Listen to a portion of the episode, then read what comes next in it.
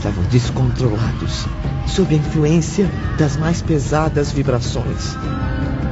Foi quando toda a energia, toda a caridade dos seus guardiães entraram em ação. Impunham silêncio às nossas emoções, repelindo as alucinações com veemência. Ao mesmo tempo, dominavam com seus fluidos as exaltações daquelas lembranças até a lucidez se estabelecer novamente. Voltamos assim ao Vale Sinistro, integrando as caravanas de socorro. Ali, chorando sobre nossa mesma desgraça, pudemos auxiliar espíritos na mesma situação que conhecíamos tão bem. E Epaminondas a todo momento os instruía Examinem a todos com cuidado. Vejam se estão em condições de se alçarem ao Instituto Maria de Nazaré. Falamos a eles piedosamente, encorajando-os, confortando-os, mas não somos compreendidos. Façamos anonimamente, irmão Epaminondas. Agora você sabe, Camilo, que também foi no passado bondosamente assistido por outros espíritos a serviço do bem, sem que, em suas precárias condições, sequer suspeitasse.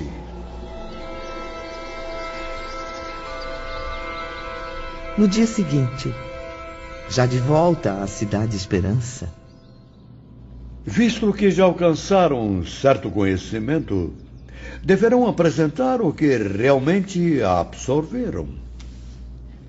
Pontos construídos por vocês próprios, exemplos em teses que poderão servir aos institutos terrenos. Forneceu-nos para isso álbuns belíssimos, cadernos e livros cintilantes como flocos de estrelas. Tinham acesso até mesmo a aparelhos sofisticados para que também aprendessem a projetar os exemplos que criaram. Daí surgiu a ideia das minhas novelas, a ansiedade de ditar novas obras aos médiums da Terra. Durante as aulas práticas, existia permissão para isso, sempre que um ou outro trabalho, criado pelos aprendizes, conseguisse aprovação dos superiores. Daí também o sacrifício de tentarmos durante cerca de 30 anos escrever algo que testemunhasse a Deus o nosso reconhecimento. E que também relatasse aos suicidas o que o além lhes reservava. Estou confuso, professor Epaminondas. Não possuo o dom da escrita como o amigo Camilo Botelho? Como farei para transmitir claramente o que aprendi? Ah, boa pergunta, meu caro João. Para tal compromisso, não haverá necessidade de serem escritores. O aprendizado que recebem aqui tende a educar, acima de tudo, o seu sentimento, equilibrando o seu raciocínio. Esses estudos exigiam muita aplicação. Mesmo assim, a cada dia, as matérias tornavam-se mais entusiasmantes. Até onde nossas forças mentais permitiram, estudamos detalhadamente várias disciplinas: Gênese planetária e pré-história, evolução do ser, imortalidade da alma, tríplice natureza humana, faculdades da alma, reencarnação, medicina psíquica, magnetismo transcendental, moral cristã e psicologia. Porém, não se esqueçam de que as aulas do Evangelho do Cristo devem prevalecer sobre todas as outras. Certamente, irmão Epaminondas. Até porque tais estudos têm correlação direta com as demais disciplinas. E isso nos estimula a compreender melhor, venerar a personalidade de Jesus. Agora passamos a distinguir, mais do que nunca, o Filho de Deus como chefe supremo da iniciação espiritual. Em todos os livros que consultamos buscando explicações na ciência, nos deparamos com lições, atos e exemplos do grande Mestre Jesus. Sim, meus caros alunos. Ele é o padrão máximo de sabedoria e da verdade de Deus. O modelo irresistível, a bússola que nos convida a seguir o caminho certo sem os desvios das paixões mundanas.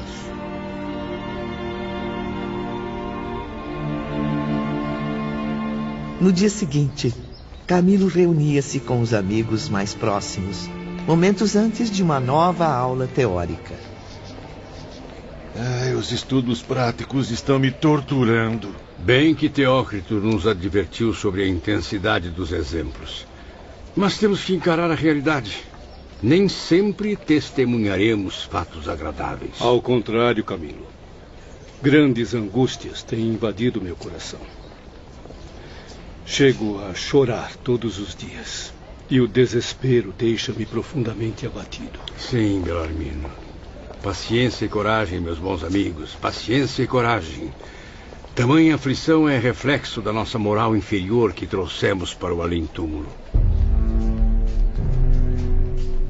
Momentos depois, logo no início da aula, Epaminondas aconselhava os aprendizes, lançando-lhes um aviso que nunca mais se apagaria da mente deles. Nenhuma tentativa para a recuperação moral será eficiente se continuarmos presos à ignorância de nós próprios. Será indispensável, primeiramente, averiguarmos quem somos, de onde viemos e para onde iremos. Só assim iremos nos convencer do valor da nossa própria personalidade, devotando a nós mesmos toda a consideração e a máxima estima. Até aqui, meus amigos, vocês têm caminhado às cegas pelas migrações da Terra e estágios no astral vem movimentando-se em círculo vicioso, sem conhecimentos nem virtudes que os induzam a um progresso satisfatório. Mergulhados nos desejos impuros da matéria, passivos aos impulsos das mais nocivas paixões, têm ignorado, graças à má vontade ou à indiferença, que o Todo-Poderoso os enalteceu com essências divinas. Dádivas que têm o dever de cultivar, até que frutifiquem na plenitude da vitória.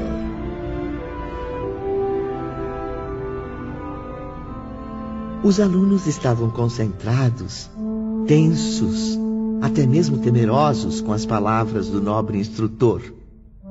Após breve silêncio, Epaminondas apontou para um dos penitentes que estavam mais próximos nas arquibancadas. Você levante-se e aproxime-se.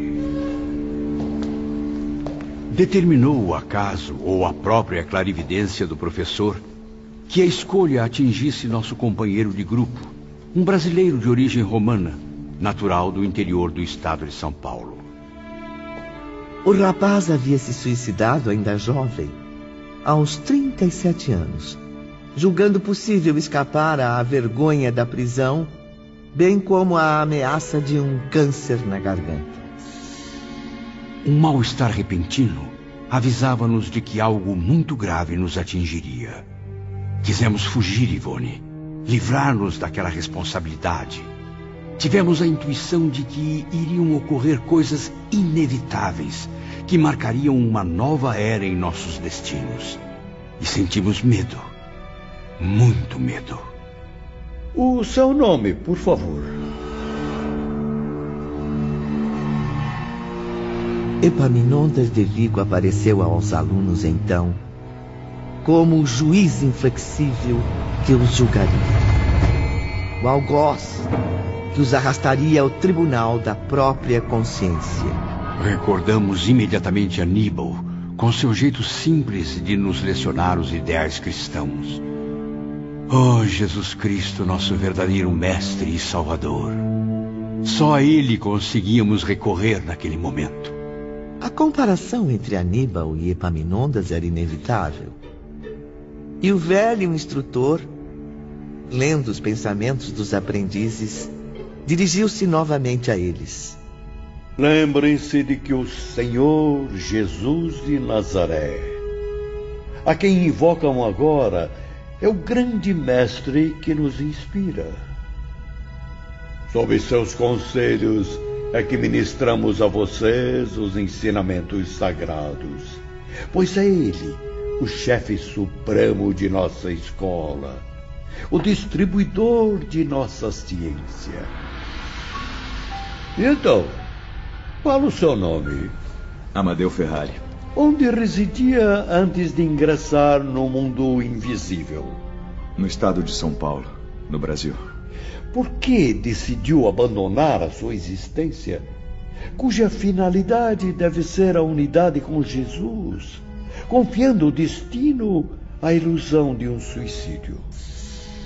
Não sabia que praticava um crime contra Deus Pai, contra você próprio visto que todos trazemos centelhas do Criador em nós? Julgava por acaso poder destruir os elementos de vida existentes em você? Essa vida que é justamente eterna, porque a recebeu do eterno Criador? Felizmente, senhor, foi apenas um pesadelo, uma alucinação. Eu não pude me matar, embora o desejasse, pois estou vivo. Vivo! Vivo! Louvado seja Deus, estou vivo! Repito a minha pergunta. Amadeu Ferrari, por que desejou desaparecer da própria presença como de seus semelhantes, abandonando o sublime dever da existência humana? Senhor, é que. Eu desanimei. Eu.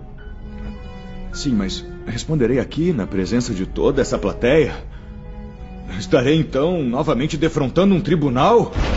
Existe sim um tribunal e todos vocês o encaram. É a sua consciência que inicia o despertar do longo transe, da apatia que há séculos vive presa as mais deploráveis inconsequências. É imprescindível que eu, autorizado pelos poderes do Redentor, oriente a todos para que examinem suas consciências. Assim aprenderão a renunciar ao orgulho que tem cegado seus espíritos há muitos séculos. Senhor, a miséria, a enfermidade, o desânimo foram a causa. Cometi uma falta grave diante de circunstâncias tão dolorosas. Não tive outro recurso a não ser fazer o que fiz. A prisão, a doença. E esse ato, o suicídio, lavou a mancha que havia contaminado sua existência? Considera-se inocente, honesto, honrado após o mesmo ato? Oh, não. Não. Não, eu não pude fugir à responsabilidade dos atos que pratiquei. Sinto-me desonrado por ter lançado mão de quantias que me foram confiadas. Embora o fizesse tentando recuperar a saúde. A ameaça tenebrosa de um câncer desorientava-me. Justamente quando estava prestes a realizar meu casamento, cuja expectativa era minha razão de ser. O dinheiro era considerável. Eu era bancário. A prisão ou a morte? O câncer. O roubo, afinal era roubo. O ideal de amor desmoronado. Preferi o suicídio. Sei que foram grandes crimes. Mas sinto-me ainda confuso, apesar de já estar bem mais esclarecido ultimamente. Por quê? Por que eu fui colocado em circunstâncias tão desgraçadas, hein? A confusão tumultua minha mente. Intuições pavorosas escondem-me um passado do qual eu tenho pavor. Ah, Jesus de Nazaré, misericórdia. Estou amedrontado. Eu compreendo bem.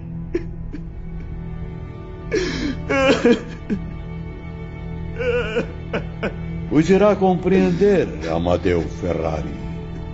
É imprescindível que o compreenda. Assistentes, preparem-no. Fizeram o penitente sentar-se diante da tela espelhada, colocando em seguida uma faixa em sua testa, idêntica à usada por Epaminondas em suas exemplificações. Pairava no ambiente uma sincera emoção religiosa. Sentíamos que um sacrossanto mistério iria desvendar-se. Aguardávamos, arrependidos e temerosos, enquanto inspirações benéficas envolviam aquele momento especial. Fiquem atentos. A história desse espírito é também a história de cada um. Suas quedas não representam mais que as quedas da própria humanidade. Em lutas diárias com as próprias paixões. Pela mesma razão, não devem comentar o que irão presenciar. Observem antes esta lição, que será exemplar a todos.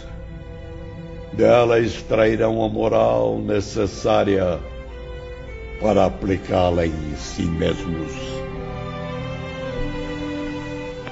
Então, Epaminondas ergueu os braços para o infinito em atitude de prece e concentração. Os assistentes aproximaram-se dele, auxiliando mentalmente seus intuitos. Estabeleceu-se uma poderosa corrente fluídica, envolvendo em ondas fortes a assembleia de pecadores, atentos e respeitosos. Até que, de repente. Amadeu Ferrari. Não, mestre.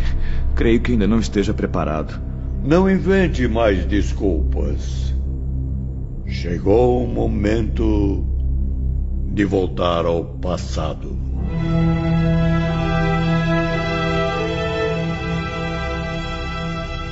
Um minucioso exame de consciência passou a resgatar os feitos de suas antigas migrações terrenas. Compreenderá assim, Amadeu a razão das circunstâncias dolorosas em que vive neste momento. Circunstâncias com as quais não se conformou e, para resolvê-las, comprometeu-se ainda mais com o suicídio. Retornando ao princípio, passando do suicídio para o início da existência, Eis que Amadeus surgia em condições bem diferentes. E realmente, os motivos da pobreza que o arruinaram residiam numa encarnação anterior, assim como daquele câncer que o torturava, daquela rejeição ao amor que absorveu suas últimas forças, tornando-o incompatível com o desejo de viver. Viram, meus caros aprendizes? A cortina do presente foi aberta. O primeiro véu da consciência foi suspenso, a fim de que no palco de outra existência um drama imenso fosse revelado. Drama que não atingiu somente a um ou dois indivíduos, mas a uma sociedade envolvendo mesmo uma raça heróica e sofredora.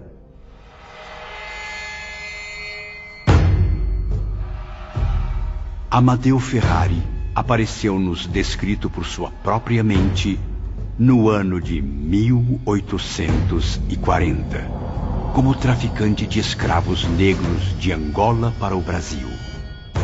Era então de nacionalidade portuguesa, e daí nossa afinidade com ele em repetidas viagens, enriquecia no comércio impiedoso. Amadeu foi um homem extremamente ambicioso. Não media esforços para retornar milionário à metrópole, impondo incontáveis martírios aos miseráveis. Pobres criaturas que arrecadava para escravizar, vendendo-as a outros criminosos. Observem bem este triste exemplo de crueldade.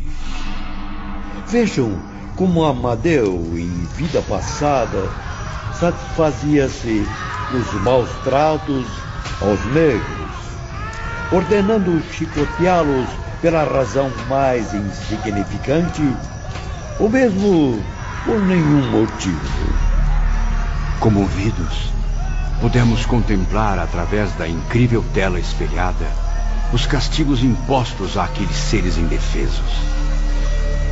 Amadeu os expunha à fome e à sede, à tortura e à separação das famílias. Sim, pois vendia aqui os filhos, ali a mãe, mais além o pai, os quais nunca mais, nunca mais se encontrariam, a não ser mais tarde, no além-túmulo. E muitos desses desgraçados morriam, Ivone, vítimas da nostalgia, da saudade dos seres amados. Os espíritos aprendizes acompanhavam a tudo impressionados. Viram Amadeu em sua grandiosa fazenda violentar uma jovem escrava negra mal saída da infância. A pobre moça, procurando encobrir na morte a vergonha que a angustiava, cometeu suicídio.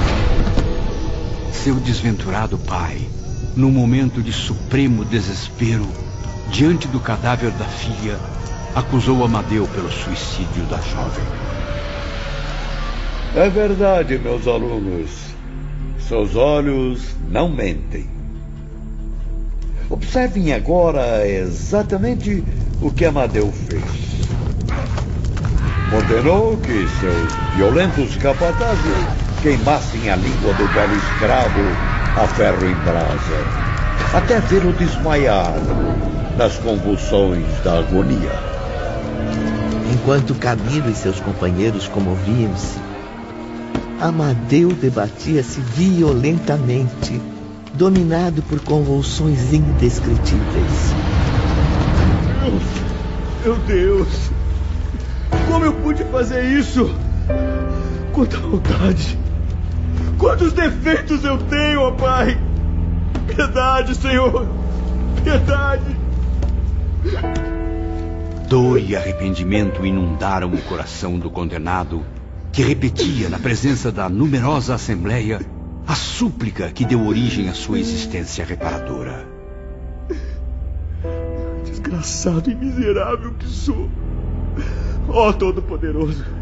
Deixe que eu volte ainda uma vez à qualidade humana e veja minha própria língua, a boca e a garganta desaparecerem sob qualquer malefício. Que estes órgãos experimentem a mesma desgraça sofrida pelo desventurado escravo.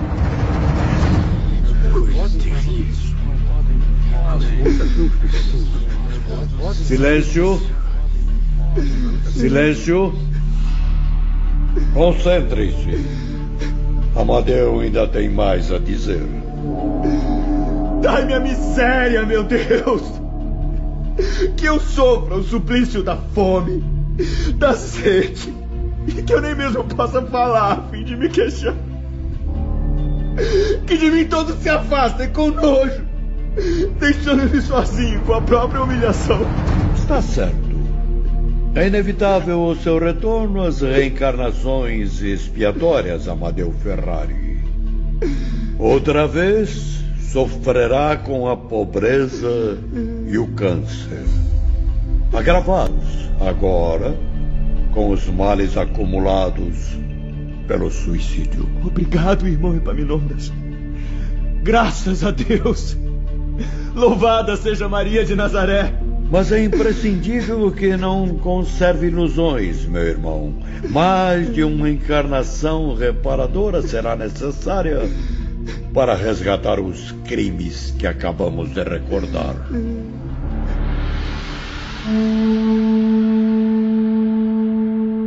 E não pense, querido ouvinte, que a lição tinha acabado. Ao contrário, continuava a desenrolar-se e o seu fim estarreceu-nos ainda mais.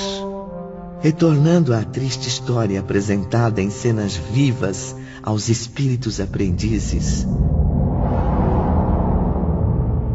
Muitos anos se passaram.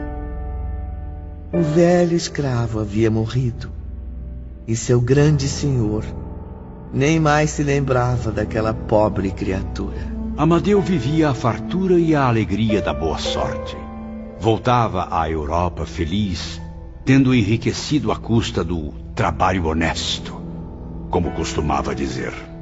Mas, um dia, o renomado comerciante de escravos desencarnou.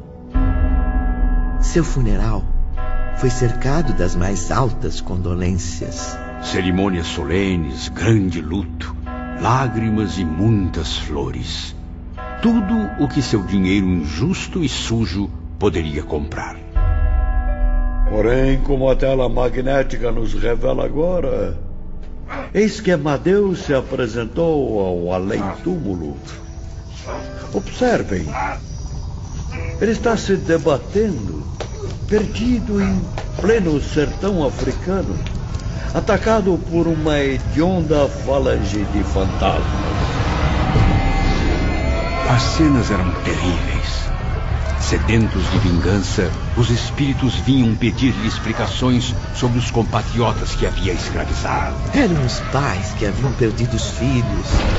Eram as mães que foram separadas dos pequeninos, os quais ele raptou e vendeu como simples mercadoria eram as filhas difamadas e sacrificadas longe da família. Enfim, eram todos que conheceram o castigo impiedoso do carrasco a que serviram. E todos lhe pediam contas dos martírios que sofreram. Então, aprisionaram seu espírito no seio das florestas tenebrosas e o torturaram. Façam isso comigo!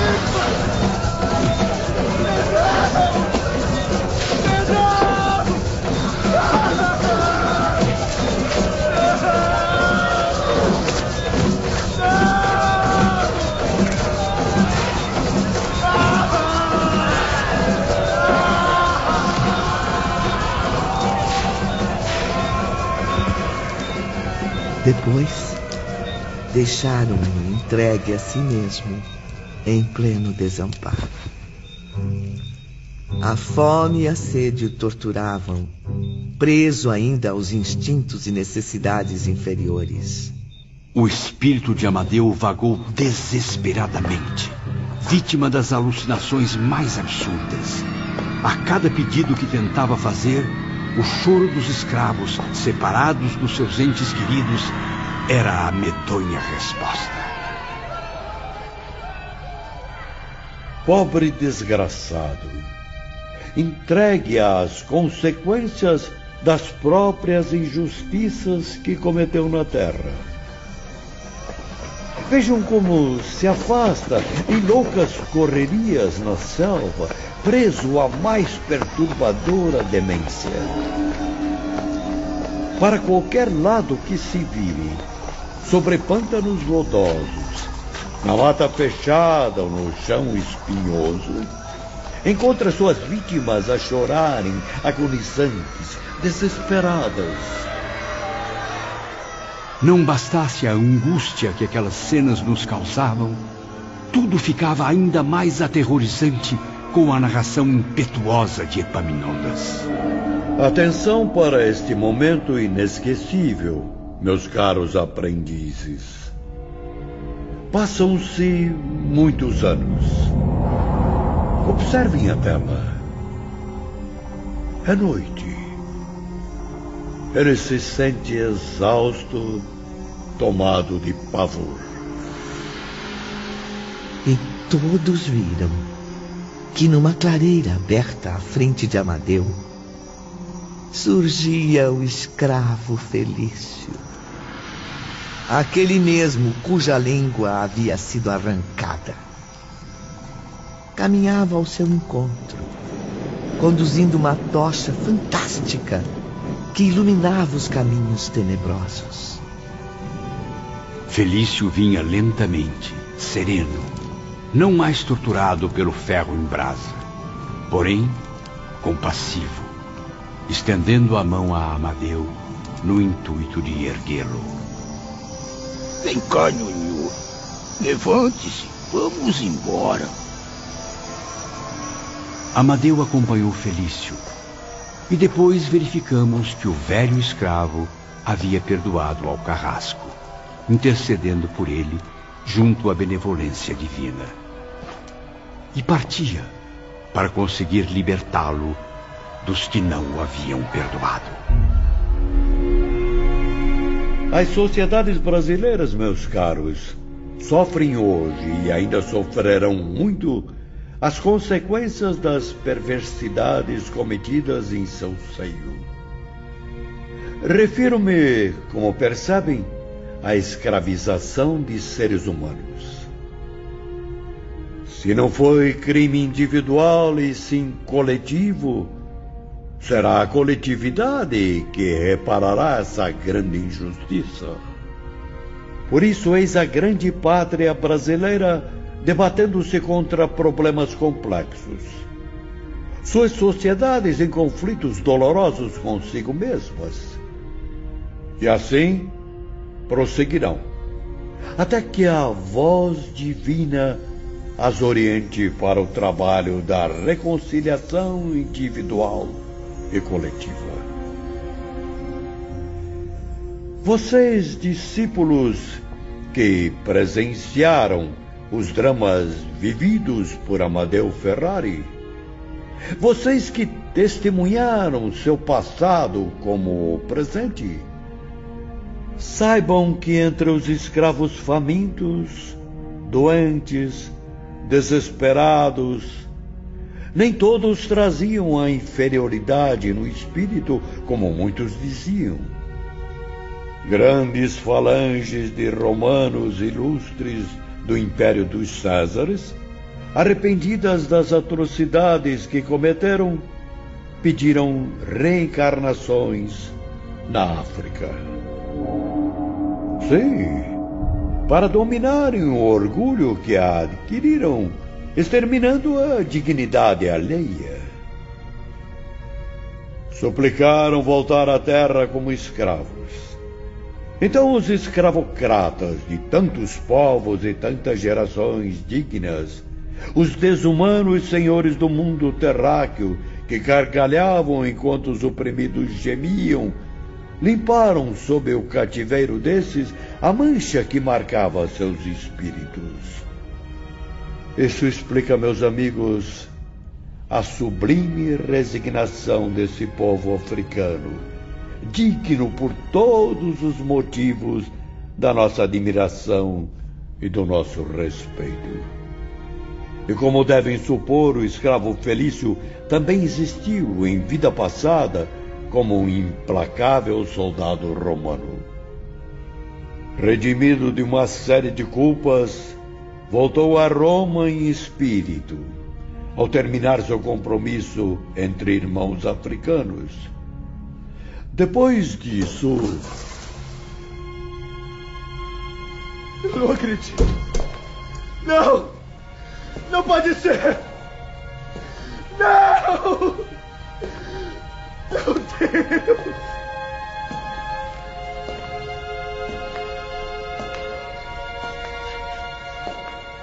Profundamente surpreendido, Amadeu Ferrari caía de joelhos. A um sinal de Epaminondas, abria-se uma porta lateral silenciosamente. E Felício aparecia, sereno, distinto, encaminhando-se para seu antigo senhor de outras vidas.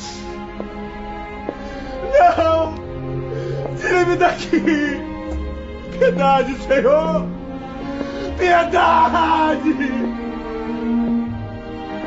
Mas lentamente, Ivone, de um jeito imperceptível, Felício transformava-se sob o poder da vontade em outro indivíduo. pai. Rômulo. Rômulo Ferrari. Mas. Não pode ser. Sim, Amadeu estava diante do espírito de seu pai, a reencarnação do velho escravo africano. Felício havia reencarnado na Itália em mais uma etapa de sua peregrinação expiatória. Recebeu então nova fase de progresso sob a proteção de outro nome. Transportou-se ainda jovem para o Brasil, onde constituiu família e consentiu piedosamente em servir de pai para o seu antigo carrasco. Agora, meus alunos, Felício ou Rômulo Ferrari continuará auxiliando Amadeu a limpar da consciência um novo crime: o do suicídio.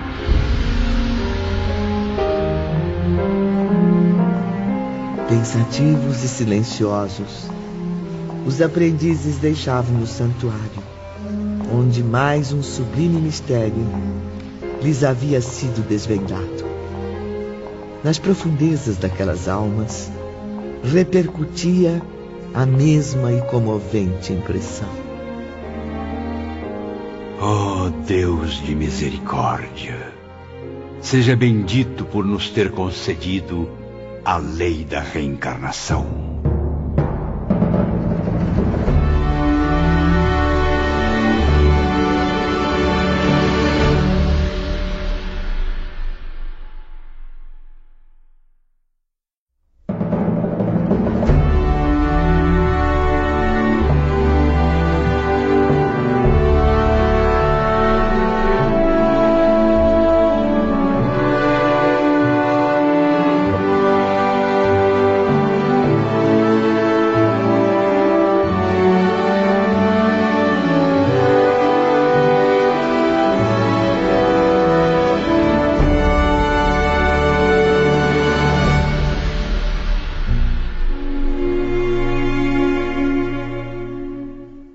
Voltamos à Terra muitas vezes, permanecendo em suas sociedades com pequenos intervalos desde o início de 1906.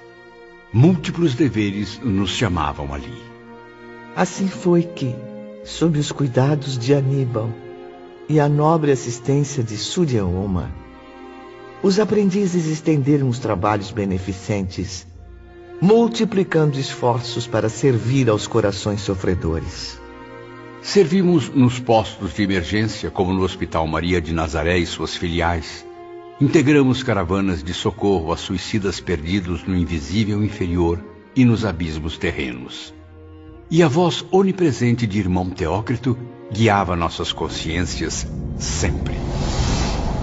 Coragem e cautela, meus amigos. Sigam os rastros dos responsáveis pela vigilância aprendendo com eles a caça aos terríveis chefes de falanges espirituais mistificadoras, trevosas. Não vacilem diante desses perseguidores que induzem almas indefesas ao suicídio. Visitavam frequentemente reuniões organizadas por discípulos de Allan Kardec, colaborando com eles acudiam aos chamados de muitos sofredores, mas que realmente necessitavam de socorro. Visitavam prisões e hospitais, sertões brasileiros e africanos, fortalecendo o ânimo e provendo socorro material a leprosos, dementes e mutilados. E nos atrevíamos até pelos domicílios dos mais ricos, onde também, por algum motivo, pudesse haver a possibilidade de suicídio. Estávamos quase sempre acompanhados por Aníbal. Meus queridos irmãos, por toda parte onde existirem lágrimas a enxugar, corações exaustos a reanimar, almas vacilantes a aconselhar, eu estarei ao lado de vocês, guiando a todos através dos ensinamentos do Divino Mestre, Jesus. Nossas atividades multiplicaram-se durante muitos anos nos diferentes setores da caridade. Ah, meus amigos, sinto-me tão leve e com espírito renovado. Mas às vezes a aflição ainda me surpreende ao deparar-me com tantas angústias alheias. No entanto, João, já parou para pensar em quantas vezes obtivemos a paz e o conforto que vêm de Deus?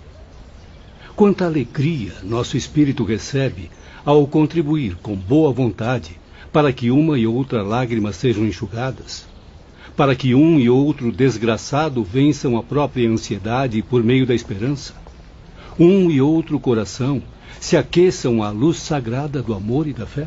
Belarmino está certo. Não podemos perder o controle. Lembrem-se de que devemos relatar nossos testemunhos aos orientadores espirituais. Tudo o que temos observado na prática entre os infelizes sofredores deveremos analisar e apresentar à junta examinadora. Sim. E precisamos nos esforçar. Uma vez aprovados, estes trabalhos poderão ser ditados por nós ou revelados aos homens através da operação mediúnica. É isso que me angustia, meus caros. Um de meus trabalhos foi reprovado. Mas quantos já foram aceitos com louvor, João? Além do mais, se não o sancionaram, é porque realmente ainda não estava perfeito. Trabalharemos juntos. Repetiremos a experiência até o tema do trabalho concordar plenamente com a nossa verdade. Os dias consagrados a tais exames eram festivos para toda a cidade Esperança. Lá, ocorriam legítimas exposições de uma arte sagrada que ultrapassava todas as concepções de beleza terrestre.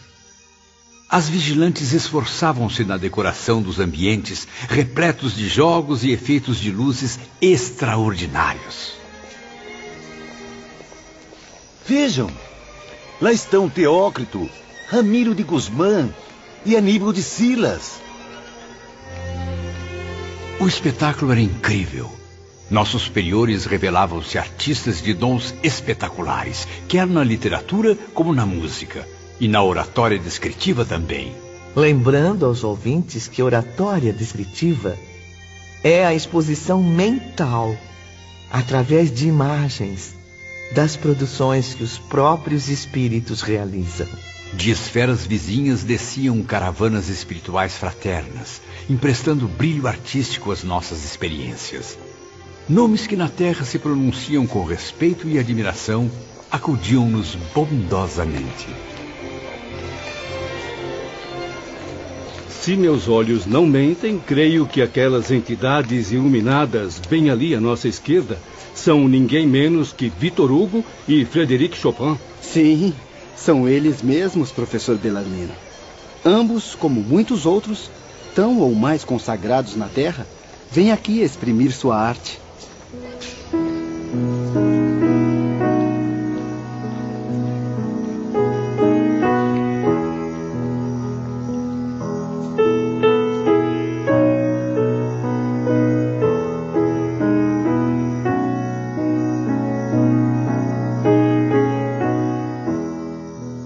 Os aprendizes tiveram assim a ocasião de ouvir o grande compositor, sempre consagrando à arte ou à literatura as suas melhores energias mentais. Chopin traduzia sua música em imagens e narrações numa variedade impressionante de temas, Ivone. Por sua vez, o genial Vitor Hugo também nos oferecia belíssimas lições. Suas fantásticas criações literárias eram revistas de maneira surpreendente, por ele próprio. A esfera terrestre ainda não esqueceu o poder criador desta mentalidade. E a Terra, Vitor Hugo ainda voltará, servindo-a com sua eterna missão artística, a bem daquele que é a suprema beleza, o divino Mestre Jesus. É maravilhoso, irmão Teócrito. É o pensamento do grande Hugo animado pela ação da realidade. Nunca imaginei conhecer tão profundamente as nuances das suas vibrações emotivas. Aqui no mundo invisível, Camilo, os mais nobres artistas terrenos também se inspiram nos assuntos espirituais. Isso equivale a dizer que também colaboram na obra de sua reeducação. Ramiro me disse que a genialidade de Vitor Hugo se confirma na Terra há muitos séculos, partindo da Grécia para a Itália e a França, sempre deixando um rastro luminoso de arte e de cultura superiores. Pois é verdade, Belarmino. Seu espírito tem sido venerado por muitas gerações em várias épocas diferentes. Quanto a Frederic Chopin, alma insatisfeita, é somente agora compreendeu o inevitável. Somente com Jesus encontrará os ideais que a satisfarão. Suas migrações terrenas, quase sempre a serviço da arte, também foram várias. Uma delas até mesmo anterior à vinda de Jesus à Terra. Cultivando as belas letras como poeta inesquecível, viveu em pleno império da força na Roma dos Césares. Mas e quanto a vocês, meus irmãos? Deixemos um pouco o campo das artes e falemos sobre os ensaios que deverão apresentar. É, devo admitir que estou um tanto inseguro. Traduzir minhas criações mentais em imagens e cenas, como os instrutores fazem tão habilmente, será para mim um enorme desafio. Fique tranquilo, João. Para isso contarão com o auxílio dos nossos técnicos, uma equipe de cientistas brilhantes. Alguns médiums de nossa confiança também serão atraídos para esses encontros sob a tutela de seus anjos guardiães. Servirá de estímulo ao trabalho a que se comprometeram quando reencarnaram, o de serem intérpretes do mundo invisível. Isso nos deixa muito entusiasmados, irmão Teócrito. Provavelmente facilitará a tarefa de informarmos aos homens as nossas novidades. Camila e seus companheiros não contavam, porém, com um desconcertante empecilho. O pouco desejo existente no coração dos médiums de se ativarem em torno dos ideais cristãos. Ideais que julgam defender, embora permaneçam incapazes de renunciar, avessos aos altos estudos necessários à sua evolução, descomprometidos com a boa vontade. E era Teócrito quem novamente nos esclarecia. Os médiums, uma vez dotados de faculdades tão poderosas, jamais deveriam estar em desarmonia consigo próprios, muito menos com as esferas iluminadas. Boa parte deles traduz efeitos mentais, conceitos pessoais, convencidos de que interpretam o pensamento dos espíritos. Mera ilusão, meus caros. A verdade afirma que nada fizeram para merecer o alto mandato, nem mesmo a moralização da própria mente. Ai, quanto desgosto isso traz aos nossos corações, meus queridos alunos. E não apenas a nós, mas a todos que se interessam pelo bem da humanidade no além-túmulo. É doloroso observar a desatenção dos médios em geral, seu desinteresse em se livrar dos atrativos materiais dos quais o bom pastor ainda não conseguiu desprendê-los. Eles mesmos, os médiums, infelizmente dificultam a ação dos espíritos instrutores.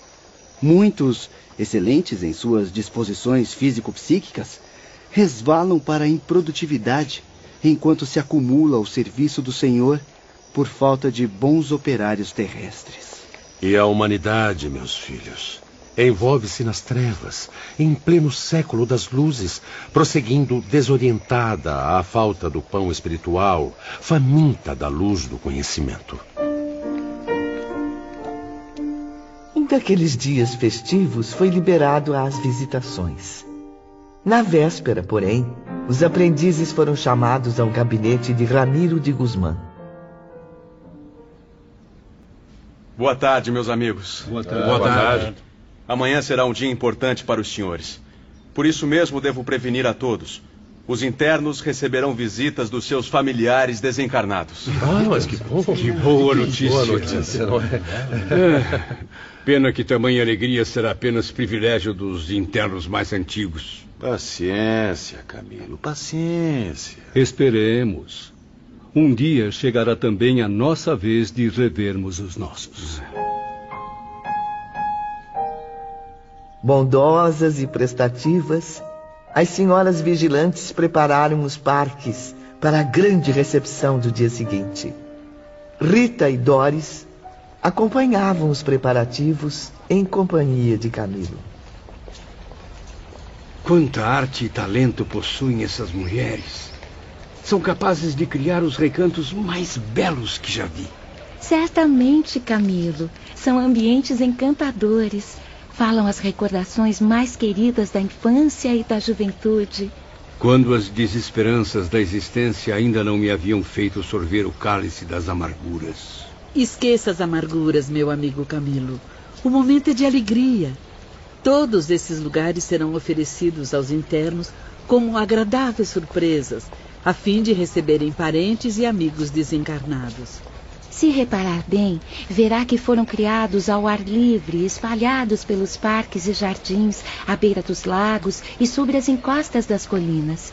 Estes recantos, porém, não se prolongam por muito tempo. Existem temporariamente, só enquanto durarem as necessidades de compreensão e conforto. Muitos traduzem o lar paterno, onde florescem as primeiras esperanças e realizações. Alguns, como este, lembram os cenários marcantes da afeição conjugal. Uma sala, uma varanda florida. Ao passo que outros mostram até paisagens da terra natal, uma ponte, um trecho da praia, uma alameda conhecida por onde muitos internos foram conduzidos pelos braços protetores de suas mães.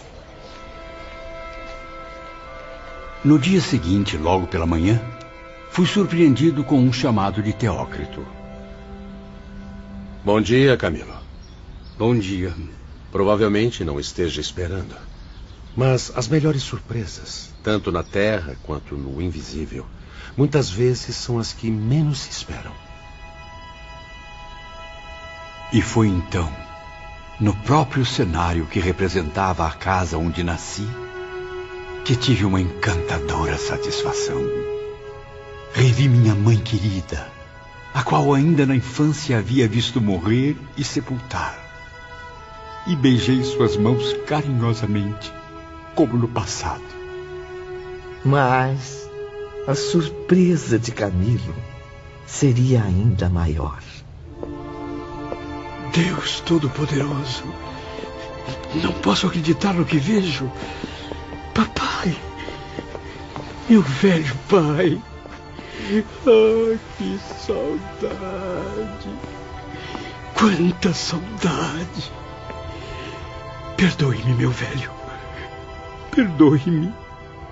Camilo ainda reviu a esposa, a qual já poderia ter reencontrado há muito tempo no invisível, caso não houvesse cometido suicídio.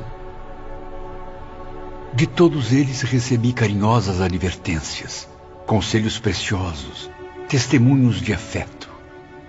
E reparei que nenhum me pedia satisfações sobre o meu ato brutal. Recebi-os como se estivéssemos em nosso antigo lar terreno, os mesmos móveis, a mesma decoração, o mesmo ambiente que eu conhecia tão bem. Doris e Rita haviam preparado tudo. Nenhum detalhe foi esquecido para que Camilo revivesse as impressões dos verdadeiros laços familiares. Na verdade, como ambas afirmariam mais tarde, os próprios internos, sem perceber, forneciam elementos para que tudo fosse realizado assim. Os seus superiores, também instrutores e educadores, são legítimos agentes da caridade examinando seus pensamentos e impressões mentais mais queridas, descobrem a melhor forma de recuperar o seu ânimo. Tudo nos é transmitido então por meio de mapas e visões, a fim de que a reprodução dos ambientes seja a mais confortadora possível.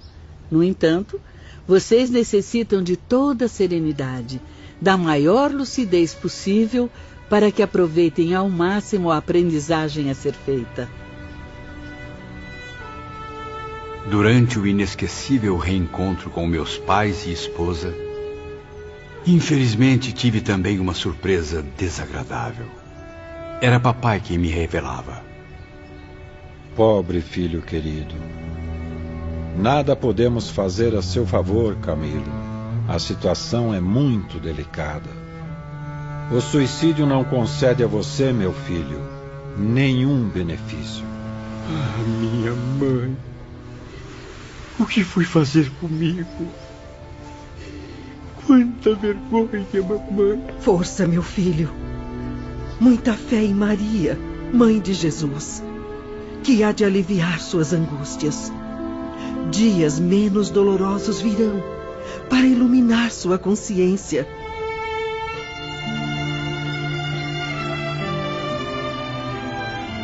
E sob as sombras dos arvoredos, contemplando os campos floridos, os pomares e os quintais da velha casa em que vivia, Camilo sentia-se paternalmente amparado após décadas no além-túmulo. Embalado pela amorosa proteção de sua família terrena, demorava-se muitas vezes em agradáveis reuniões com muitos entes queridos que, como ele, já haviam falecido. Por sua vez, meus companheiros tinham os mesmos direitos. Ali não havia favores especiais nem predileções. Somente a rigorosa justiça divina, moldada nas leis de atração e afinidade. Finalmente, Belarmino pôde encontrar a mãe, a quem amou com todas as forças do seu coração, recebendo sua visita inesperada naquela mesma tarde. Doris e Rita também forneceram à mãe e ao filho o conforto carinhoso de um saudoso ambiente. A extensa biblioteca da mansão onde viveram. A lareira crepitando alegremente. A cadeira de balanço da velha senhora. A pequena poltrona de Belarmino junto ao colo de sua mãe, como nos tempos de infância. Ah, minha amada mãezinha. Como esperei por este dia. Belarmino, o meu único filho, o meu maior tesouro. Ai, quanta dor senti com a sua partida. Ainda mais ao saber que havia se suicidado. Isso afetou profundamente a minha saúde. Eu não pude resistir. Eu deixei o mundo material meio ano depois sem nunca me conformar com tamanha tragédia. Perdão, minha mãe. Eu errei. E errei em tudo. A começar por minhas crenças, minha filosofia, a qual mostrou-se vazia, sem sentido algum aqui no mundo invisível. Vivi as mais angustiantes decepções depois que passei para a pátria espiritual julgando encontrar o esquecimento no ventre da natureza, deparei-me viva após a morte, viva e torturada por muitas mágoas, meu filho. Não possuía capacidades mentais e espirituais que pudessem me recomendar às regiões felizes ou confortadoras do invisível. Pobre mamãe. Quanto sofrimento fui causar à senhora. Eu procurei inutilmente por você nas regiões mais sombrias. Eu vaguei por ambientes aterrorizantes, molestada por infinitas confusões e trevas. Ainda estava sob os efeitos do orgulho e do egoísmo que marcaram a minha personalidade na Terra. Não diga isso, minha mãe. A senhora sempre foi e será uma grande mulher. Uma pessoa maravilhosa. A confusão cresceu em minha mente. Passei a sentir arrependimento por haver renegado o amor a Deus, preferindo seguir radicalmente a ciência materialista. E agora percebo, meu filho, que também fui responsável pelo seu desastre. Mas como responsável? Se fui movido por uma decisão íntima, acreditando que a morte seria a melhor solução. Eu sempre fui uma mãe descrente dos ideais divinos, negligente e orgulhosa cujos desejos limitavam-se apenas às paixões mundanas.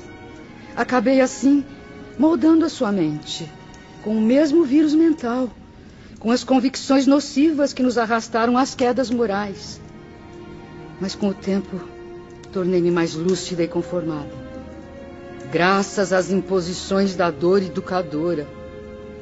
Trabalhei, lutei, sofri com resignação no espaço durante vários anos. supliquei, converti a verdade existente na ideia de Deus e suas leis. Receber concessão para rever o meu filho querido.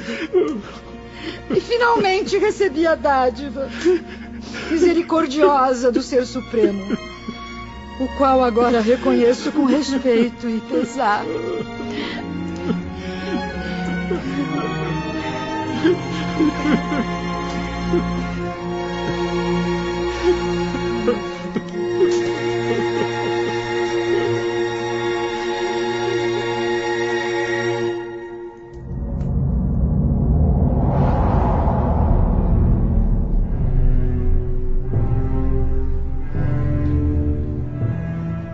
Dois anos mais tarde, outro acontecimento marcava intensamente o espírito de Camilo.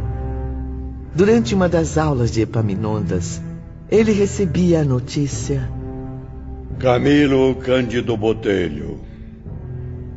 Chegou a sua vez de extrair as lembranças das encarnações passadas. Uh, uh, por gentileza, mestre, uh, confesso que fui apanhado de surpresa. Eu não me sinto preparado. Poderíamos adiar meus testemunhos para a próxima aula? Seus testemunhos são também os de todos aqui, meu caro aprendiz. E como deve saber, é urgente que recupere o tempo perdido, o aprendizado que deveria ter absorvido em vidas passadas. Venha. Sente-se aqui. O Tribunal da Suprema Justiça deseja e precisa ouvir seus depoimentos para o seu próprio bem. Cuidadosamente, os auxiliares o prepararam, tal como conviria ao réu que, frente a frente com o Tribunal da Consciência, seria examinado. Os instrutores rodearam Camilo, desferindo fluidos poderosos sobre seu espírito fragilizado. Era como se fossem médicos que operassem a minha alma, expondo sua anatomia para que eu mesmo a examinasse, descobrindo a origem dos males que me perseguiam. Intuições de angústia atacavam o meu íntimo. Certamente, Ivone, teria me banhado em suores gelados se ainda ocupasse o corpo carnal. O pavor, enfim, acovardou Camilo. E ele quis resistir, prevendo a vergonhosa situação que o esperava.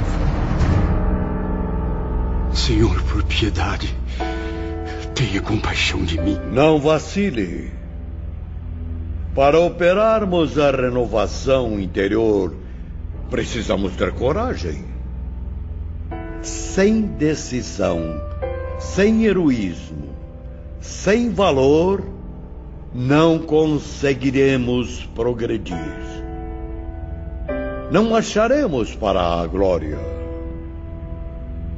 Lembre-se de que os covardes são punidos com a própria inferioridade, com a degradação de que se cercam. Seja forte, porque o Todo-Poderoso premia as almas valorosas com a satisfação da vitória. Epaminondas e sua equipe posicionaram-se em torno de Camilo, envolvendo-o em estranhos jatos de luz. Fraqueza invencível atacou meu cérebro. Logo depois passaram a surgir incríveis reproduções erguidas dos depósitos da alma. Aos poucos reanimava-se à minha presença toda a minha longa série de vidas planetárias. Tive a impressão magnífica de me encontrar diante do meu próprio eu, ou do meu duplo, se assim posso me expressar. Era como se, à frente de um espelho, Camilo assistisse ao que ia surgindo na própria memória. Eu te ordeno, ó Espírito criado para a perfeição no seio divino. Volta ao ponto de partida. Estuda no livro que traz dentro de ti as lições que as experiências proporcionam. E aprende contigo mesmo o cumprimento do dever, o respeito à lei daquele que te criou. Planeja, pois, tu mesmo, os programas de resgates que te convém. Assim alcançarás a glória para alçar voos ao seio eterno de onde partiste. Lentamente, já não distinguia Epaminondas, sequer o conhecia, nem me recordava dos meus companheiros do instituto. No entanto, Camilo não adormeceu. Continuava lúcido e raciocinava, refletia, pensava, agia na posse absoluta de si mesmo. Perdia, porém, a lembrança do presente e mergulhava a consciência no passado. Então senti-me vivendo no ano 33 da era cristã. Eu, no entanto, não recordava simplesmente. Eu vivia essa época. Estava nela como realmente estive. Jerusalém passava por horas tumultuadas nessa manhã de sol quente. Encontrei-me possuído de alegria diabólica, indo e vindo pelas ruas repletas de forasteiros. Prestem atenção, meus alunos. Notem como o espírito de Camilo promove arruaças, espalha intrigas, boatos, incentivando desordens. Ele está agora no grande dia do Calvário. E sabe-se que um certo revolucionário de nome Jesus de Nazaré foi condenado à morte na cruz. Camilo era miserável, pobre e maldoso. Devia favores a muitos homens influentes de Jerusalém daquele tempo. Comia restos de suas mesas. Vestia-me dos trapos que me davam. Diante do tribunal, então, aplaudi frenético a figura repugnante de Barrabás, enquanto pedia a execução de Jesus. Sim, sentia prazer em assistir a tragédias, contemplar a desgraça de inocentes, aos quais desprezava, considerando-os covardes. E presenciar aquele jovem encantador, tão extraordinário quanto modesto, galgando pacientemente a ladeira sob a ardência do sol, com o madeiro pesado aos ombros, atingido pelos açoites dos soldados. Era um espetáculo que Camilo não poderia deixar de assistir. Contudo, revendo-se nesse passado, sua consciência passou a condená-lo, acusando-o violentamente. Oh, Jesus Nazareno, meu Salvador e meu Mestre, não fui eu disso, não fui eu, não, não, eu estava louco, eu estava louco, não me reconheço mais como seu inimigo. Perdão, perdão, Jesus, perdão. Avante, alma, criação divina. Prossegue sem desânimo. Da leitura que agora fazes em ti mesma, será preciso que saias convertida. Que passe a servir o Mestre Jesus, que ontem apedrejaste.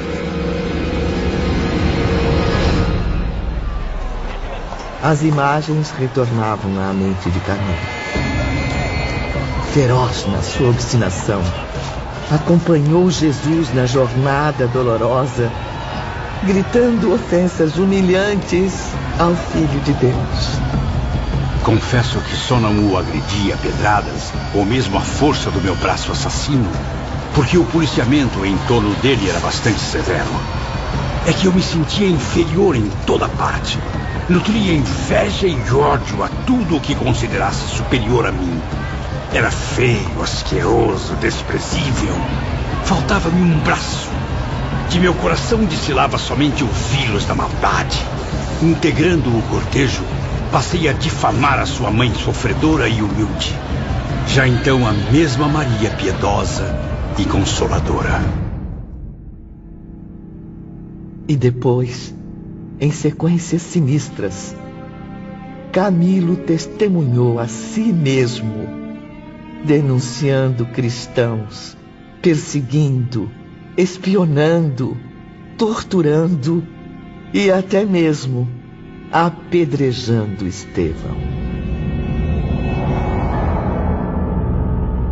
Reencarnações se sucederam através dos séculos. Eu pertencia às trevas. E durante o intervalo de uma existência à outra, meu prazer era permanecer nas camadas inferiores. Camilo recebeu convites reiterados para os trabalhos de regeneração, como puderam ver, meus caros aprendizes.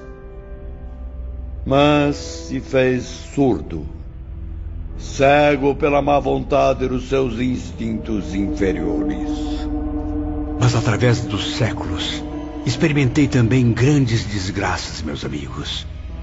Criminoso impenitente, preso às práticas do mal, sofria, como é natural, o reverso de minhas próprias ações. No entanto, minhas renovações carnais sempre se realizaram entre povos cristãos. O certo é que nunca me desloquei das Gálias ou da Ibéria até o momento presente.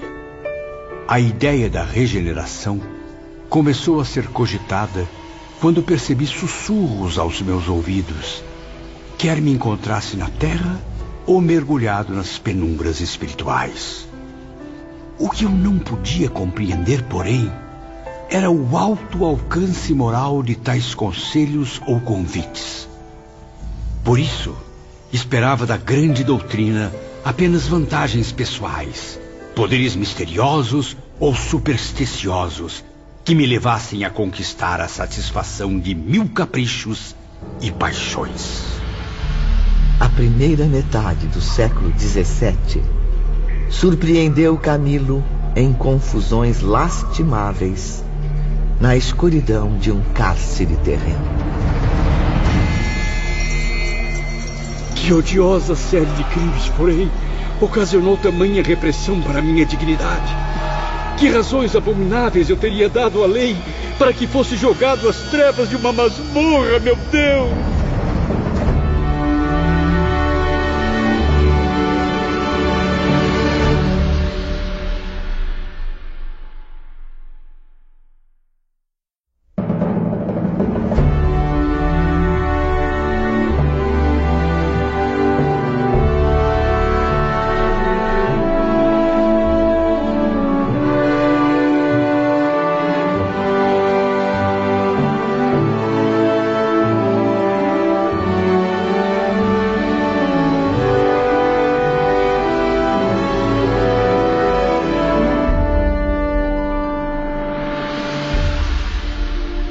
Observado pelos instrutores e por centenas de aprendizes, Camilo prosseguia em suas recordações de vidas passadas. Transcorriam as primeiras décadas do século XVII, quando reencarnei nos arredores de Toledo, a antiga e nobre capital dos visigodos. Pertencia então a uma tradicional família de nobres arruinados. Passei boa parte da infância e da juventude pastoreando ovelhas, arando a terra, repartindo-me em múltiplos afazeres, sob o olhar severo de meu pai. Camilo era um espírito ambicioso. Sonhava abandonar o campo, opor-se à autoridade paterna, tornar-se um homem culto e útil, como os primos residentes em Madrid. Invejava os parentes ricos e poderosos, sentindo-me capaz dos mais pesados sacrifícios para atingir a mesma posição social. Revelei os planos à minha compreensiva mãe, que a princípio foi contra. Mesmo assim, por causa da minha insistência, intercedeu junto ao meu pai, pedindo permissão para minha partida. O pedido foi negado veementemente. E como percebem, isso valeu a Camilo muitos maus tratos, castigos inconcebíveis no coração paterno. A revolta passou a tomar conta de seu espírito, gerando uma obsessão irresistível. Então recorreu ao padre de sua comunidade, pondo-o a par do desejo de alfabetizar-se. O sacerdote atendeu-me com bondade e desprendimento, passando a ensinar-me tudo o que sabia. E como se tratava de um homem muito culto, aprendi as lições com entusiasmo. O Evangelho de Jesus, meu filho, deverá ser servido ao bem. Cria antes o teu lar. Educa teus filhos no respeito a Deus, no culto da justiça e no amor ao próximo. A ideia do casamento substituiu com rapidez as antigas aspirações de Camilo, que resolveu seguir os conselhos do sacerdote. Dentre as numerosas moças que embelezavam nossa aldeia, destaquei uma, sobrinha de minha mãe, a qual admirava há muito tempo. Chamava-se Maria Magda.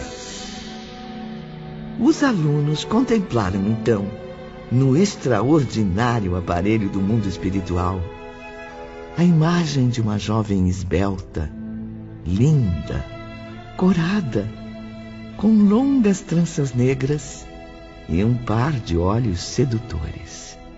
Passei a cortejá-la, movido por uma intensa paixão. Amei-a fervorosamente, depositando o meu destino em suas mãos. No início fui correspondido, mas nem tudo correu como desejava. Maria Magda, com quem secretamente planejava casar-me, no mês seguinte, trocou-me por um jovem espanhol, primo de meu pai. Tratava-se de um militar de 25 anos. Usava cabelos longos, bigodes aprumados, como bom cavalheiro da guarda real.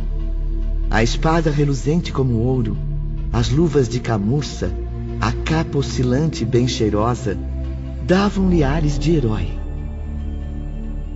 Este foi Jacinto de Ornelas e Ruiz, meus caros. Conde da província, herdeiro de boas terras e boa fortuna. Entre sua figura elegante, as vantagens financeiras que possuía e a imagem rústica de Camilo, um lavrador paupérrimo, a escolha não seria difícil para Magda, que mal completava as vinte primaveras. Jacinto de Ornelas não voltou sozinho à sua mansão de Madrid. Maria Magda concordou em casar-se com ele, deixando a aldeia onde morávamos, afastando-se para sempre de mim, risonha, feliz. Jurei ódio eterno a ambos. Rancoroso, desejei-lhes toda sorte de desgraças, enquanto projetos de vingança seduziam minha mente. A saudade de Camilo era inconsolável, humilhando-o profundamente. Envergonhava-se diante da comunidade pela traição da qual achava-se vítima. Supunha-se ridicularizado, apontado por antigos companheiros, acreditando que seu nome girava em torno de comentários maldosos. Fui muitas vezes aconselhado a escolher outra companheira. Porém, aboli o matrimônio de minhas aspirações.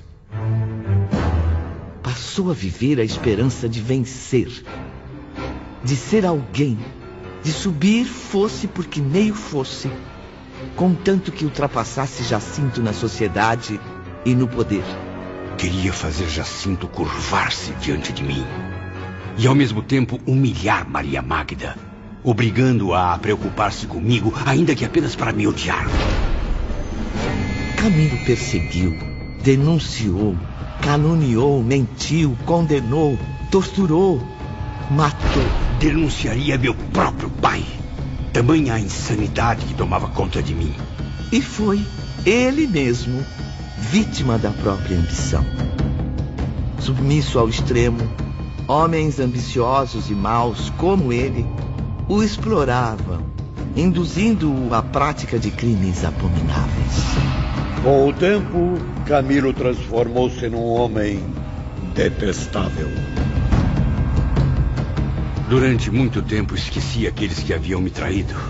Não os procurei. Não me importava o destino que tinham tomado.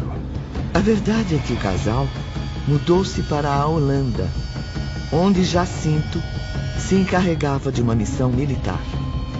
Mas um dia, o acaso pôs-me novamente na presença deles.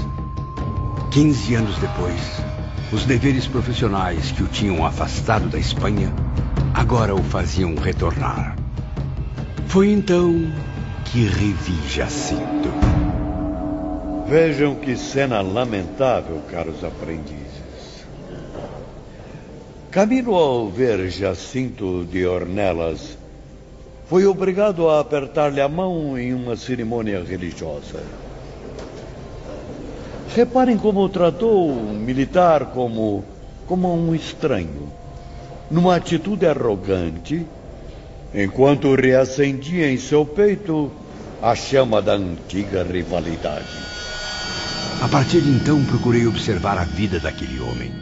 Seus passos, seu passado como seu presente, o que fazia, o que pretendia, como vivia, o grau de harmonia existente em seu lar. E não foi difícil. Consegui informações detalhadas, graças ao experiente grupo de espiões que ficava às minhas ordens. Jacinto de Ornelas era feliz com a esposa e amavam-se fielmente. Tinham filhos, aos quais procuravam educar nos princípios de boa moral. Maria Magda, dama formosa e cortejada, apresentava a beleza digna dos seus 33 anos. Desorientado, enlouquecido por mil ideias nefastas e degradantes, ao vê-la pela primeira vez, depois de tanto tempo, senti que não a havia esquecido como supunha. Na verdade, ainda a amava, para a infelicidade de todos nós. A antiga paixão retornou ainda mais ardente desde que começou a revê-la todas as semanas. Decidi cativá-la aos poucos. Passei a visitar Maria Magda oferecendo-lhe serviços e desfazendo-me em delicadezas. Porém, nada consegui. Mesmo após várias visitas, brotava de novo em meu peito o delírio sentimental, o ódio do amor não correspondido. Tentou conquistá-la suavemente, com atitudes servis, apaixonadas, até mesmo humilhantes. Magda, porém, resistia a tudo com dignidade, provando absoluto desinteresse. Mas Camilo não desistia. Prestem atenção agora ao que disse a pobre Maria Magda em um de seus inúmeros encontros. Pense bem. Posso garantir à sua família muitas vantagens sociais. Sou um homem muito poderoso. Não imagina a força que tenho no mundo todo.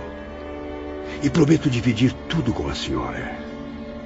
Pense na quantidade de favores que poderei prestar.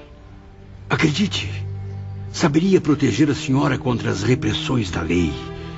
Basta corresponder ao meu amor verdadeiro a minha paixão contida desde os tempos da infância. Não, de jeito nenhum. Sou fiel a meu marido. Jamais irei traí-lo. Retire-se. Saia já de minha casa. Jacinto de Ornelas, por sua vez, ciente da antiga paixão de Camilo e agora vendo-o assediar sua casa com atitudes amistosas, percebeu facilmente a natureza de suas intenções. Magda, não suportando mais a pressão, relatou os fatos ao esposo. Não. Não podemos confiar nos laços de parentesco, Magda. Esse homem é um fascínora, um traidor. Ele está nos ameaçando, Jacinto. O que faremos? Já me entendi com os meus superiores. Devemos deixar Madrid o mais depressa possível. Partir com as crianças para o exterior. Que Deus nos ajude, meu marido. Não podemos ser descobertos. Porém, Camilo descobriu tudo a tempo. Viver sem Magda era uma tortura que já não seria possível suportar.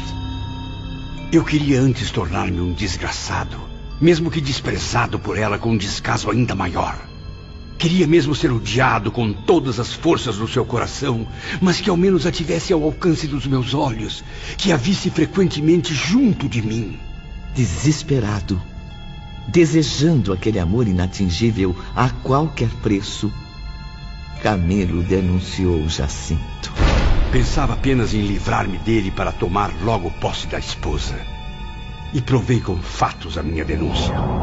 Caro senhor Jacinto de Ornelas e Ruiz, onde estão os registros das crianças?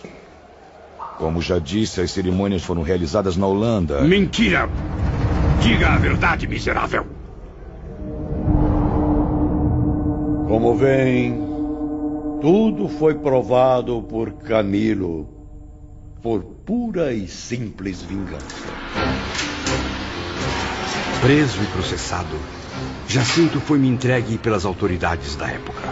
Conservou o injustiçado pai de família desde então no degredo de um calabouço infecto, imundo, onde o desgraçado passou a suportar longa série de privações, angústias e sofrimentos indescritíveis.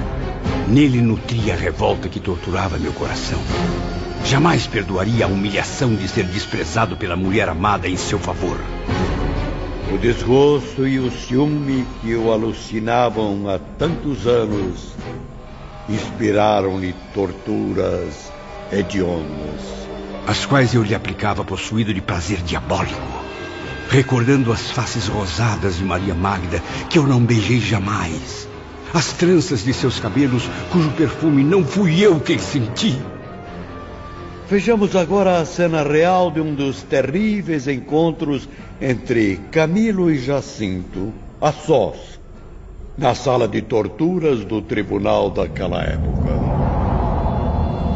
Ladrão miserável, covarde! Como teve a audácia de roubar todos os beijos, todas as carícias daquela a quem amei como nunca? Foi escolha dela. Não a roubei de ninguém. Insolente! Como ousa desmentir-me? Guardas! Venham aqui!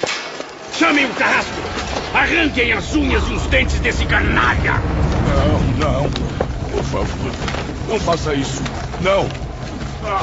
E minha maldade foi ainda mais longe. Ordenei que os algozes fraturassem os seus dedos e deslocassem seus pulsos. Que lhe queimassem a sola dos pés lentamente, pacientemente, com lâminas aquecidas em brasas. Não parem, vamos! Chicoteiem o pecador! Amaldiçoado seja para sempre! Em seguida, surgia na grande tela a imagem aflita de Maria Magda procurando Camilo. Por Deus, tenha compaixão. Dê tréguas a este martírio. Somos parentes próximos. Lembre-se do passado, de nossa infância encantadora. Entre as alegrias do lar campestre. Éramos quase irmãos, Camilo. Foi por acaso pensando no passado, em nossa juventude feliz, em nossos planos de matrimônio, que planejou trair-me? Pense nos meus filhos, que sofrerão as piores consequências. Tendo o pai acusado dessa forma. Se Jacinto vier a morrer, tenha compaixão. Conceda a liberdade de meu marido. Terá seu marido de volta, Maria Magda. Mas sob uma condição, da qual não abrirei mão jamais.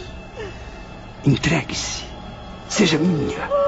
Consinta em aliar sua existência à minha. Ainda que às escondidas. E Jacinto não será mais incomodado. Magda relutou ainda durante alguns dias, tentando, por entre lágrimas e súplicas, fazer Camilo desistir. Mas ele mostrou-se irredutível e cruel. Fui mesmo impiedoso como a julguei ao desprezar-me no passado. Ah, Magda, mulher que eu tanto amei, por que me abandonou? Teria feito de mim um esposo fiel e humilde. Vejam, levantavam-se então das profundezas do seu espírito as remotas tendências maléficas que em Jerusalém, no ano de 33, o fizeram condenar o próprio Jesus de Nazaré. Existia muito de capricho e vaidade nas atitudes de Camilo. Enquanto o casal sofria o drama comovente, ele se contentava com a satisfação de ver Maria Magda vencida, de destruir-lhe a felicidade que tanto incomodava seu orgulho ferido. Fiquem atentos agora, meus alunos, para o que viria alguns dias depois. Ora, mas quanta honra! A senhora com toda a nobre delicadeza descendo a sala de torturas? Jacinto! O que fizeram com você, meu amor? Veja bem, aproxime-se do seu marido, ou do que restou oh, dele. Meu amor! Contemple o fantasma a que se reduziu seu belo oficial de mosqueteiros. Oh, meu Deus, como pode? Como pude fazer isso com ele? Seu verme! Desumano! Esbraveje! Humilhe-me à vontade, Magda. Mas não faça como antes. Não despreze o meu amor. Aceite a minha proposta. Calma, meu amor. Para suavizar os sofrimentos do marido, a infeliz esposa curvou seus desejos de Camilo. Sacrificou-se para libertar o pai de seus filhos. Mesmo assim, seu desgosto cresceu ainda mais com o triunfo. Pois mais do que nunca, Camilo reconheceu-se detestado. Pretendia convencer Magda a ficar para sempre ao meu lado, mesmo lhe concedendo o retorno do marido. Ela, porém, que se sacrificou às minhas exigências, não podia esconder o desprezo, o ódio que sentia por mim. Camilo então desistiu, cansado de lutar por alguém inatingível, e renunciou aos desejos que o enlouqueciam. Mas ainda assim, uma sinistra vingança surgiu em minha mente. E essa vingança daria origem às desgraças que há três séculos perseguem meu espírito. Aprendam, meus alunos, com o exemplo a seguir. O que a inveja e o rancor são capazes de fazer a um espírito desequilibrado. Maria Magda pediu-lhe a vida e a liberdade do marido. E Camilo comprometeu-se a concedê-las. Esqueceu-se, porém, de fazer-me prometer devolvê-lo intacto, sem mutilações. Então, sem a menor compaixão, ordenei. Fazem os olhos do desgraçado! Que o ferro incandescente perfure as vistas do traidor, lançando-o nas trevas da cegueira! O que este espírito não percebia, porém, é que existe um Deus todo-poderoso a contemplar do alto da sua justiça aquele ato abominável. Um crime que Camilo arquivou na consciência e que haveria de reparar através dos séculos. Ah, ainda hoje, trezentos anos depois, não consigo esquecer-me do olhar de Magda ao rever o marido. No pátio da prisão, ao receber o pobre companheiro desacordado, ela pôde constatar toda a extensão da minha perversidade. Meu amor, o que fizeram com seus olhos? Eu vou te ajudar. Por que tanta maldade nesse mundo? Por quê? Concedi-lhe a vida e a liberdade do homem amado, senhora. Tal como constava em nosso acordo. não poderá negar a minha generosidade. Afinal, podendo matá-lo, devolvo Jacinto agora aos seus braços. Maria Magda, porém, continuaria galgando um calvário áspero e agitado, inevitável para aquela desventurada existência. Acompanhem as cenas, meus caros aprendizes. Jacinto de Ornelas e Ruiz, inconformado com a situação deplorável, tomou uma triste decisão. Minha amada, não desejo tornar-me um estorvo à sua vida. És agora chefe do lar. Pois sou agora um homem tão inútil quanto desesperançado. Pobre Magda. Desdobra-se em atividades heróicas, sozinha a criar nossos filhos. Abandonada pelos amigos e mesmo assim, ainda conserva a força e a fé intactas. Sinto não poder oferecer a ti e às crianças proteção contra a perseguição de pessoas más, muito menos o amor de um pai que zela pelos seus. Portanto, para nada mais sirvo nesta casa. Adeus, minha querida. Quem sabe um dia ainda nos veremos novamente. De seu eterno apaixonado, Jacinto. Esta foi a carta deixada por Jacinto de Ornelas à esposa. Ele suicidou-se dois meses depois de obter a liberdade, auxiliado no gesto sinistro pelo filho mais jovem. O menino, na inocência dos seus cinco anos de idade, entregou ao pai, a pedido dele, o punhal que serviu de instrumento para o suicídio. Maria Magda retornou à aldeia natal com os filhos, desolada e infeliz. Nunca mais, Ivone, até o momento em que escrevo estas páginas de memórias de um suicida, nunca mais pude vê-la ou obter notícias dela. E já se passaram três séculos.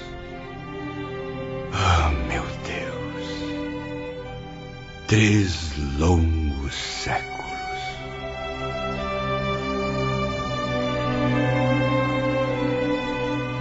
Após breve intervalo, a comovente aula de Epaminondas continuava.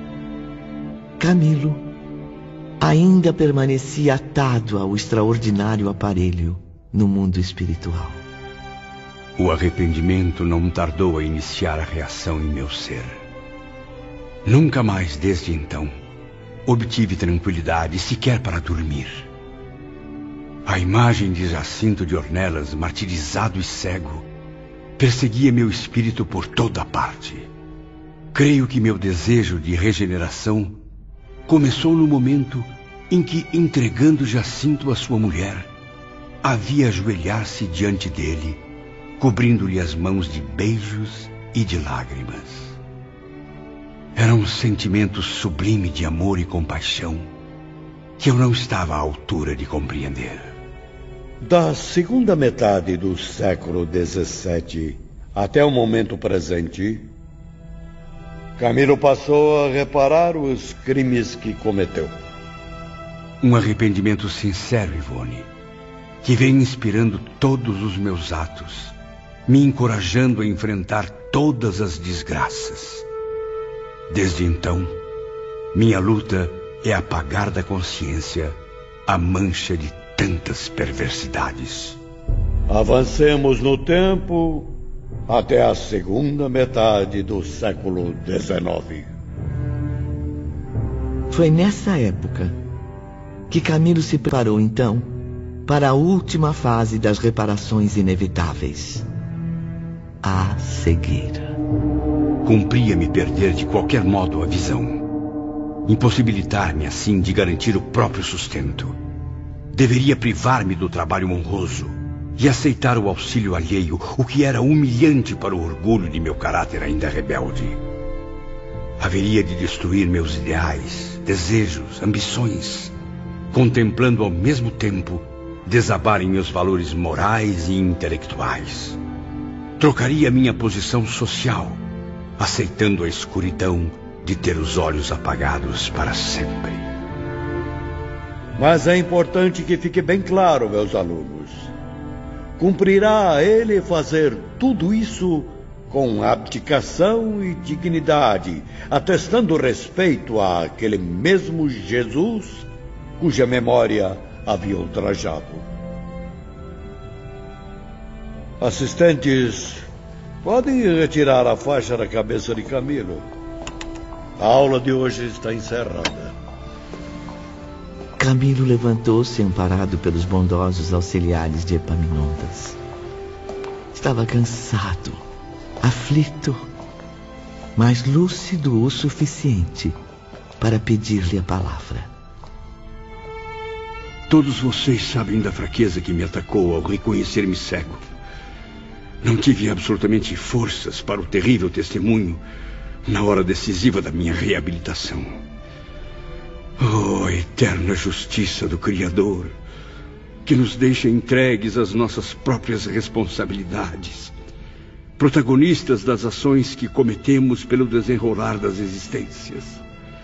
O mesmo horror que Jacinto sentiu pela cegueira, eu também senti Três séculos depois, irmão Epaminondas. Bem vejo que agora tem consciência disso, meu filho. As angústias, as humilhações, o desespero inconsolável que levou aquele pobre homem ao suicídio também se acumularam em teu espírito, Camilo. E senti-me tão desequilibrado que imitei o seu gesto, tornando-me em 1890 suicida. Exatamente como Jacinto havia sido dois séculos antes.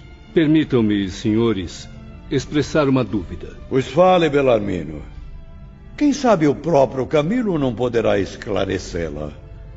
Do contexto deste enredo pavoroso, conclui-se que a suprema lei divina impôs a Camilo cometer um suicídio para sofrer-lhe as consequências? Absolutamente não, meu amigo. A suprema lei firmada na supremacia do amor, da fraternidade, da justiça, não estabeleceria como norma jamais a infração máxima por ela mesma condenada, o suicídio.